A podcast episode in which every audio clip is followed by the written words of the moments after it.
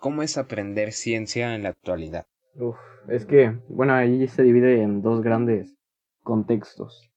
Uno es básicamente la escuela y otro es si quieres ser, entre comillas, autodidacta, ¿no? Entonces, ¿a cuál, ¿por cuál nos vamos primero? Ok, empecemos por, por la escuela.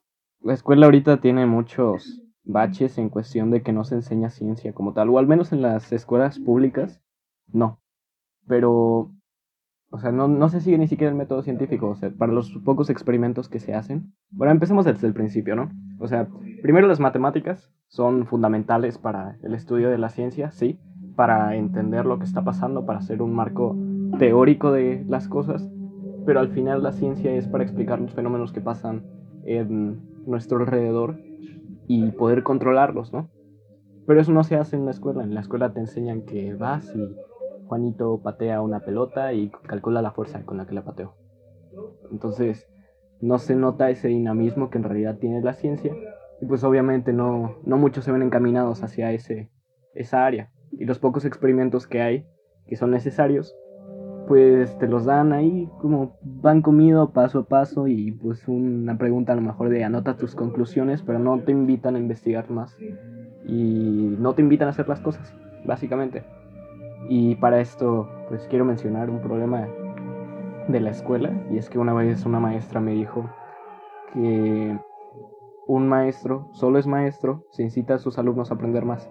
No es de que un maestro de física a lo mejor que su meta sea acabarse con todos los contenidos del bloque acerca de la física, que si movimiento rectilíneo, que si peso, que si masa, que si todo eso son conceptos.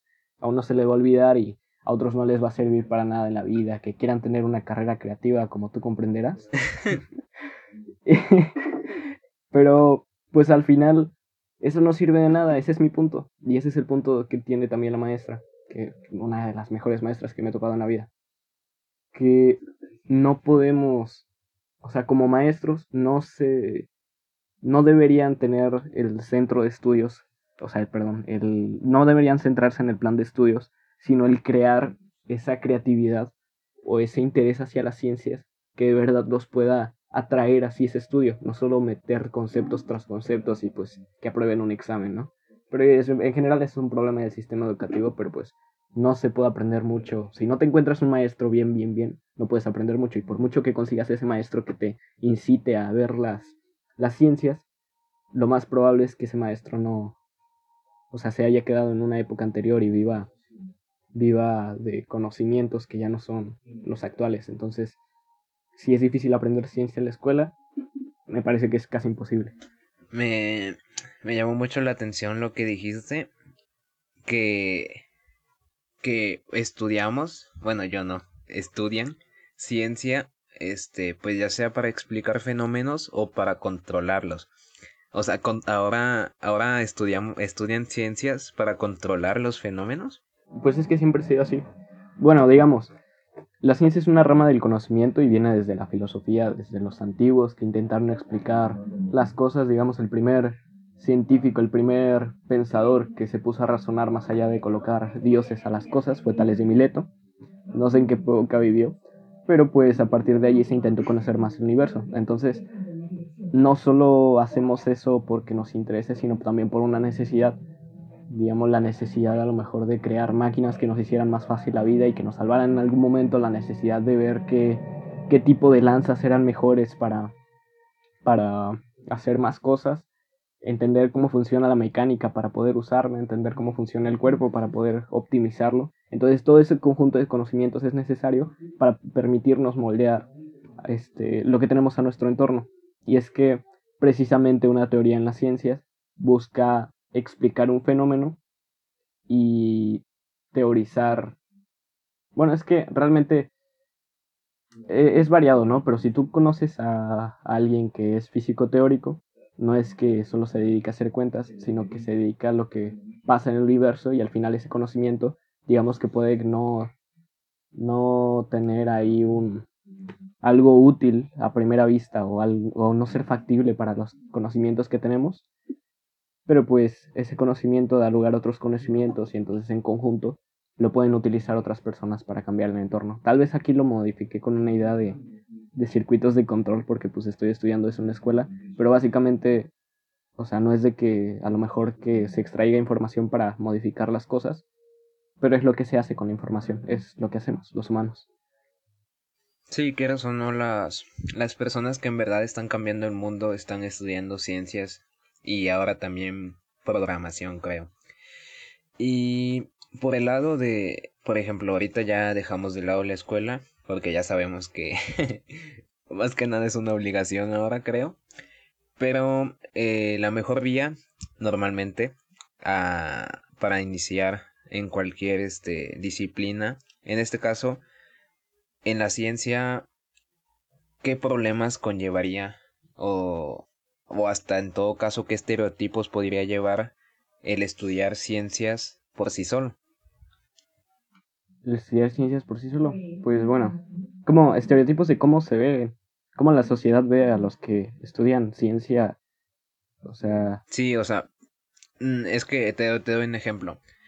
Por ejemplo... Ah, espera, espera, me faltó señalar que estudiar física, digamos, no me refería a física, estudios especializados en física, sino a educación básica, que es el punto donde, pues nosotros ahorita, en educación media superior, en educación, pues para mí sigue siendo un poco básica, es el punto donde elegimos qué queremos ser y por eso hago tanto énfasis ahí, por eso es tan importante para mí. Pero obviamente si tú vas a una escuela de física, pues allí ya se estarán lo más actualizados posibles. Claro, claro. Sí, obviamente no estamos hablando de todo el sistema educativo. Pero sí, la mayoría, ¿no? Y... y aparte varía en todos los países. Sí. Pero esto, entonces me estabas preguntando que qué estereotipos tienen hacia las personas autodidactas que mm. tienen que aprenden ciencia en una edad temprana o hacia las personas que ya están formándose como científicos. En este caso, por ejemplo, eh, si una persona va a estudiar música, normalmente pues la tiene ciertos estereotipos, ¿no? Como que es una pasión, es un hobby y quiero saber qué estereotipos existen con los científicos, ya sea científicos que ya estén formados o que están estudiando o gente que les gusta la, su pasión es la ciencia y tal vez les da pena empezar a estudiar por su cuenta eh, estas disciplinas. Pues como estereotipo más básico, la gente piensa que, bueno, más básico y a la vez ligado con el más importante, voy a ponerlo todo junto, ¿va? La gente normal creemos que los científicos son pues seres de otro planeta que vienen aquí y hacen cálculos derivadas integrales en su mente y que pueden controlar todo y que pueden hacer muchas cosas, ¿no? Pero en realidad son seres humanos y como todos se nos olvidan las cosas, tenemos los mismos tipos de temores y cosas así. Pero no es algo que no se pueda solucionar con el estudio. Y sin embargo, ese estereotipo es interesante porque no es como dices que, que les da pena ya no estudiar la carrera, es impotencia por no, no saber si tienes la capacidad para, para llegar a ser un científico. Y es que no es un, un salto de fe como en la música. A lo mejor en la música no necesitas ser un experto en, en tocar algún instrumento o tocarlo muy bien. Si te quieres dedicar a la música en parte comercial, pues si quieres vivir por, de la música, igual y no tengas que tener una habilidad de, de 10, digamos, tocando guitarra o tocando piano. Simplemente debemos, debes conocer cómo atraer más gente, ¿no? ¿Estás de acuerdo con eso en ese punto? Sí, sí, sí. Pero en la ciencia no. En la ciencia vale tu habilidad para estudiar y vale tu habilidad para ver las cosas de una manera diferente. El mundo de los científicos siempre busca gente diferente y la vamos a encontrar atrayendo más personas al campo.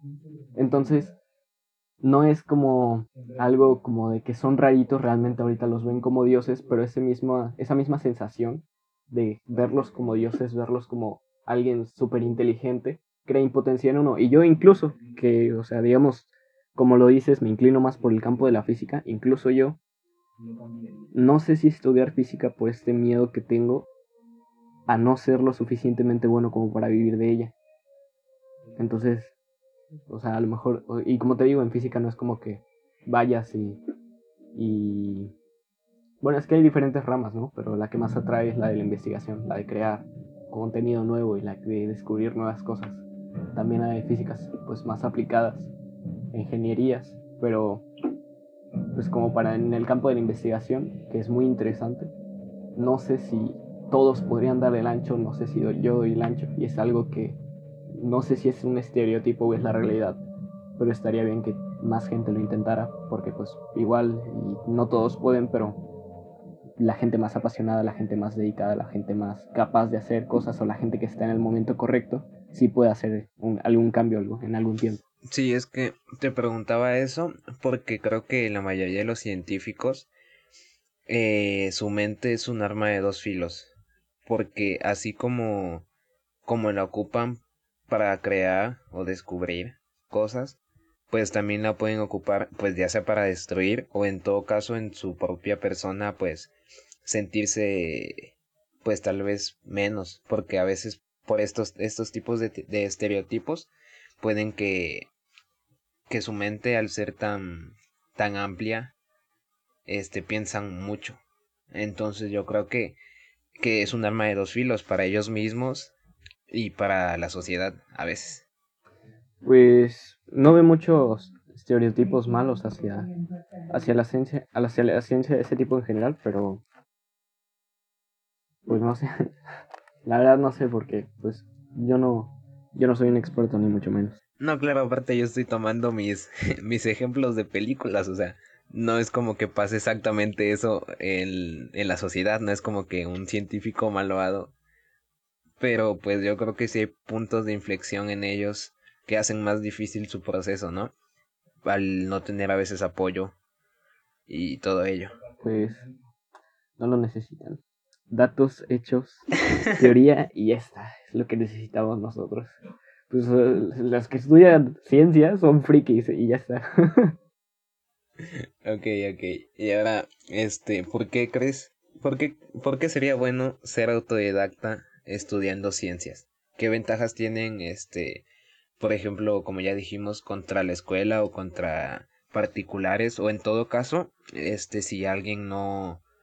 Claro, aquí es algo muy difícil, este, no estudiar eh, en una universidad y querer ser científico.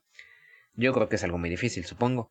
Pero este, pues sí, ser autodidacta en vez de, de estudiar formalmente, digamos. Pues es que, a ver, lo, lo planteas como, como dos caminos, ¿no? O, ser, o estudiarlo formalmente o ser autodidacta. Ándale. Chale. Pues es que, mira, a nivel básico, que es donde pues básicamente más importa porque pues es donde digo que te decides hacia qué campo ir, no es una opción que tenga más ventaja sobre estudiar en la escuela, sino que es una necesidad. Si tú, por ejemplo, te gusta, yo qué sé, mecánica cuántica, te interesa, te apasiona, te gusta eso, la teoría de cuerdas, te interesa, te apasiona, te gusta eso, ¿cómo vas a saberlo si en realidad te gusta bien, si en la escuela nunca lo vas a ver? Entonces, tal vez a no, a no todos les gusta la física clásica, pero es lo que se alcanza a ver ahí. Y si me lo planteas como dos caminos acerca de estudiar formalmente o acerca de estudiar por tu propia cuenta, es bien marcada la diferencia que estudiar formalmente es lo mejor. ¿Por qué? Porque te creas este, relaciones con otras personas, te creas relaciones con maestros que te pueden enseñar quizás algo que, que en tu vida hubieras escuchado porque a lo mejor trabajan en proyectos de investigación o eso es lo que me han contado pues. Pero es muy importante conocerlo desde un punto de vista formal. Porque no, bueno, lo que he escuchado es que en la física te enseñan a resolver problemas, no solo a estar mecanizando cosas porque pues eso no, no vale para nada en las ciencias. O sea, a lo mejor, en el proceso matemático y todo eso, pero un científico también es una mente creativa y es más una mente creativa, una mente que se atreve a hacer las cosas, que piense las cosas de una manera diferente, alguien que sepa hacer cálculos en su mente y cosas así, ¿no? Entonces, pues, pero, o sea, aún así, adquieres más información cuando vas y lo estudias de manera oficial. Además de que si tú te dedicas, por ejemplo, si tú te quieres dedicar al área de investigación, o sea, pues respóndeme la pregunta, ¿a quién contratarías en un centro de investigación? ¿Alguien que se formó en una escuela, que tiene un título, o alguien que dice que aprendió por su cuenta? Sí, claro, a final de cuentas, pues el papel habla. A lo mejor en un futuro ya no sea así, a lo mejor en un futuro haya otras alternativas y eso es sería algo grandioso, como verificar sin necesidad de estar este, yendo a una escuela porque no todos pueden, porque no hay cupo para todos, porque no todos se animaron en su momento, no tienen las oportunidades. Sería genial. Pero mientras, lo conveniente es estudiarlo. Sí, y por ejemplo, yo creo que eso, eso sucederá hasta que simplifiquen más la ciencia, pero no sé, en este caso no sé si tú crees que se pueda simplificar. O sea, yo creo que ya lo han simplificado demasiado, pero para que la entendamos, ¿no? Pero ¿crees que se pueda simplificar más o simplemente sea la forma de explicarla? Esta es la pregunta fuerte de la entrevista. No. Porque qué fuerte que hice esta pregunta. que si se puede simplificar. Uf. Uno de los requisitos para que una teoría básicamente sea buena. Bueno, no uno de los requisitos, pero básicamente es un. Básicamente, básicamente. Es algo que se repite. Y es que las teorías, las leyes, básicamente. La, la naturaleza es elegante, es simple, parte de pocas reglas. Y a partir de esas reglas, millones de posibilidades surgen, ¿no? Entonces, la simplicidad, la elegancia, sí la tienen que tener los científicos, pero lo que pasa es que también hay demasiados procesos que no, se, no, no te los puedo simplificar. Digamos, ahorita te trato de explicar, yo qué sé, qué es la teoría de cuerdas, y tú te quedas como de qué. o sea, de que una cuerda es una partícula, es las ondas que se una partícula son las ondas que se propagan en una cuerda y tú, digamos, no tienes un concepto bien definido de lo que es una partícula y pues hay un, una secuencia que se debe ir siguiendo.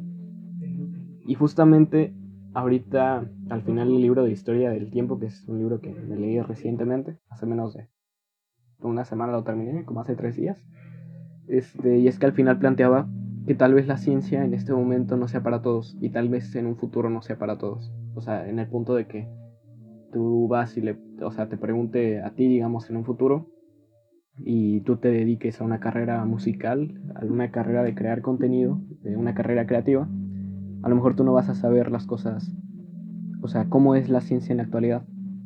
Y a lo mejor un, alguien que trabaja de, de maestro en otra área no va a saber. Y a lo mejor nadie va a saber en algún momento más que los científicos los que se estudian específicamente ello. Pero pues espera que llegue ese momento donde lo descubramos todo y esa teoría general, esa teoría que junte todos los procesos que existen en el universo, que es el sueño mojado de cualquier científico, sea capaz de simplificarse de manera de que todas las entiendan. Pero mientras en el, en el punto en el que estamos es la era de la especialización. O sea, ahí puedes entender los procesos, puedes ir y ver canales de divulgación y puedes fascinarte con la simetría que hay en el universo, materia ordinaria, materia bariónica que se le llama, partículas, antipartículas, desintegraciones, agujeros negros y todo eso suena grandioso, pero realmente no lo puedes entender, solo sabes que existe. Y para entenderlo se necesitan matemáticas, entonces no todos tienen el tiempo, no, tienen, no todos tienen la dedicación de estarse dedicando a eso. Entonces, por lo mientras, puedes entender los conceptos, pero, o sea, están súper simplificados porque hay muy buenos divulgadores ahí en internet. Pero si quieres entenderlo bien, se necesitan matemáticas. Y hasta que no llegue, si es que llega esa teoría completa de la ciencia o de la física, que básicamente explicaría todo porque la física explica todo, este, no vamos a tener una manera de simplificarlo todo a punto de que todos lo entiendan. Y de hecho, por eso hay menos filósofos de la ciencia. A lo mejor antes escuchabas, no sé si has escuchado de Kant, de Tales de Mileto, que también era filósofo, de, de Pitágoras, de Aristóteles, de Galileo. Bueno, pues es que no sé si llamarlos filósofos, pero todas esas personas que fueron en la antigüedad acerca de las ciencias, porque antes se podía alcanzar un conocimiento, digamos, en todo. Alguien que vivía en la Grecia antigua, pues va y podría abarcar todos los campos del conocimiento y podría dedicarse a la filosofía y todo eso, pero ahorita ya estamos muy especializados en otros campos y parece que hay cada vez más información, pero a la vez parecen haber conexiones entre cada cosa, entonces si se puede simplificar, es difícil que se simplifique todo lo que conocemos ahorita de la ciencia y se necesitan matemáticas para de verdad entenderlo, pero tal vez en un futuro no sea así. Ok, a partir de esto, ¿tú crees todos pueden entender la ciencia? Puedes entender conceptos generales, pero si quieres entender de verdad necesitas las matemáticas, sí o sí. Entonces... Entonces, ¿tú crees que no? Creo que no, pero creo que todos pueden entenderla. O sea, o sea, si pones el suficiente esfuerzo puedes llegar a entenderla. O puedes entender algunas cosas que más te gusten, digamos tú. Ahorita, que te dediques a una carrera musical y quieras entender todo acerca de los agujeros negros, pues lo puedes lograr, puedes intentar, este, puedes, o sea, a pesar de que lleves una vida completamente diferente, si tú te dedicas al estudio de la ciencia, si tú te dedicas a los cálculos y ves los cálculos, ves las matemáticas detrás de ello y ves un poco de historia detrás de los agujeros negros, pues básicamente te conviertes a una persona que sabe del tema, que sabe comprender la ciencia en esa área, pero como tal el conocer la, la, física, el estado de la física actual, no lo vas a conocer si no, si no dedicas mucho tiempo a ello, casi una vida completa. Sí, básicamente tendríamos todos la capacidad, pero, pero muy pocos la habilidad, ¿no? Y muy pocos eh, se adentran en ese mundo. Entonces, como para explicárselo a todos, el nivel actual de, de la física como la entendemos, no se puede. Y menos que ahorita se dan avance tras avance y se cambian las maneras de entender las cosas. Entonces, cada vez que tú llegas al máximo de algún área, de pronto surge otra área más o de pronto tu área se especializa más en varias cosas y entonces pues se vuelve muy difícil.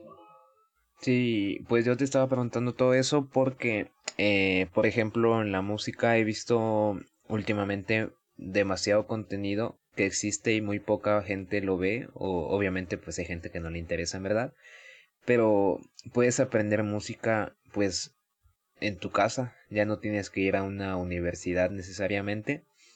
Y me estaba preguntando si con las ciencias podía ser así, pero por lo que estoy viendo no, porque yo creo que la música en algún momento sí se terminó de descubrir y lo que estamos haciendo ahora es simplemente acomodar acomodar piezas que ya teníamos, pero son billones de piezas las que tenemos pero con las ciencias veo que no, que cada vez se, cada vez hay más pequeñas especialidades que se van creando que no, no podemos, no hay tanta gente que tenga el tiempo para seguir aprendiendo, descubriendo, creando y aparte enseñar. Creo que eso es lo que, lo que impide. Creo que es el, el, de hecho la mayoría de las cosas que compramos en sí son tiempo no compramos, no compramos un servicio de Uber, de Uber Eats, porque, por, bueno, a lo mejor hay gente que sí, ¿no? Pero en general compramos tiempo porque ese tiempo que ibas a tardar en ir por tu comida, pues lo estás aprovechando en hacer otra cosa. Entonces creo que todo en general es por el tiempo, ¿no? En las diferentes disciplinas. Igual y si se trabajan en, en un equipo, digamos, en la producción de Cosmos, si logren darte una idea mucho más clara de las cosas. O sea, ¿conoces la serie de Cosmos? No. Carl Sagan, Neil deGrasse Tyson. Ah, sí, sí, sí, vi, pero o sea, no, no la vi, o sea, ni siquiera vi que sacó la serie ni nada, solamente sí conozco a Carl Sagan. Ah, ok. Pues eso. Pues de hecho Carl Sagan es famoso por su serie, pero a lo mejor en equipos sí se logre hacer algo, pero... Mm, es un poco difícil simplificar tanto. Sí, pero quieras o no, ahí implica muchas cosas porque supongo que él, o sea, él en verdad ya no está investigando tanto como hace cinco años porque ahora lo que lo que tiene está... porque ahora ya está muerto. Ah, XD. bueno, pero por ejemplo, o sea, lo que quiero decir es que, por ejemplo, los científicos de ahora que estén dando, por ejemplo, Elon Musk no es un científico, pero es lo que más o menos conozco. Es, es lo, más cercano a científico que conozco. Entonces, este, por ejemplo, lo que él está comprando es la fuerza de trabajo y el servicio y, el tiempo de las personas para descubrir cosas que ayuden a, pues a crear, a hacer las ideas que tiene. Pero en este caso con los científicos yo creo que los divulgadores en este caso son los, los que hacen eso. Los divulgadores de, de ciencia son los que hacen eso porque obviamente no... Los científicos creo que crean y, y descubren, no solo crean. Y los divulgadores, como tú dices, juegan un papel muy importante. Y es que hay algo que quiero rescatar de Elon Musk y es el por qué creo que dio un boom, el por qué creo que todos lo aman fuera de sus empresas. Y es que él tiene una mentalidad que es la que se esperaría tener de todos los humanos. Él desde chico creía crear cosas, o sea, su sueño no ha sido crear empresas, su sueño no ha sido hacer cosas extras, sino dejar una huella en el mundo y en la historia fundamental de nuestro viaje por, por, por el cosmos, por nuestra, por nuestra galaxia. Imagínate, o sea, tener el privilegio de, de tener los primeros cohetes reutilizables, tener el privilegio de llevar a los primeros humanos a Marte, su nombre va a quedar para siempre grabado en la historia y puede que con fines egoístas o no, pero el camino que eligió es el de ayudar a la humanidad y ese ha sido el sueño que ha tenido desde hace mucho tiempo y por más de que sus grandes ídolos le dijeron que no iba a poder, por más que mucha gente estuviera en su contra, por más que la situación estuviera en su contra, él fue y cambió la situación solo apoyándose en el deseo de querer ayudar a la humanidad. Y eso es algo increíble. Sí, de hecho, yo creo que muy poca gente tendría el valor de, porque pues ves que muchas veces pudo perderlo todo o lo perdió todo. Y yo creo que a comparación de su contraparte, digamos, que es este Jeff Bezos, creo que Jeff Bezos solo quiere dinero a final de todo. Eh, puede ser, puede ser. Igual he hecho cosas buenas, ¿no? Pero pues es una es una competencia digamos normal, una competencia que puede dar sus frutos más avanzados. Claro, solo hay que dejar que, que avance. ya veremos con con los años. Pues creo que es hora de terminar aquí. Tuviste la conclusión en el episodio pasado hace unos días. claro. Claro. X hace cinco minutos. el campo de la ciencia, o sea, es muy interesante. Es realmente, o sea, no hablamos ni siquiera de los temas, hablamos de cómo es el aprender ciencia. Es algo, pues, muy interesante, muy bonito, que requiere el interés de la persona y el esfuerzo de la persona para entender las cosas. Pero pues es algo mágico cuando llegas a entender cómo funciona pues, las cosas que, que te suceden alrededor o el, cómo está formado el universo, la historia del universo, algo tan importante, algo que tenemos toda una historia tratando de descifrar. Y pues es genial el, el entenderlo. Sin embargo, pues hay que poner mucho esfuerzo en ello y a lo mejor no es para, no es para todos, pero es algo en lo que sí pienso que todos con esfuerzo podrían lograr.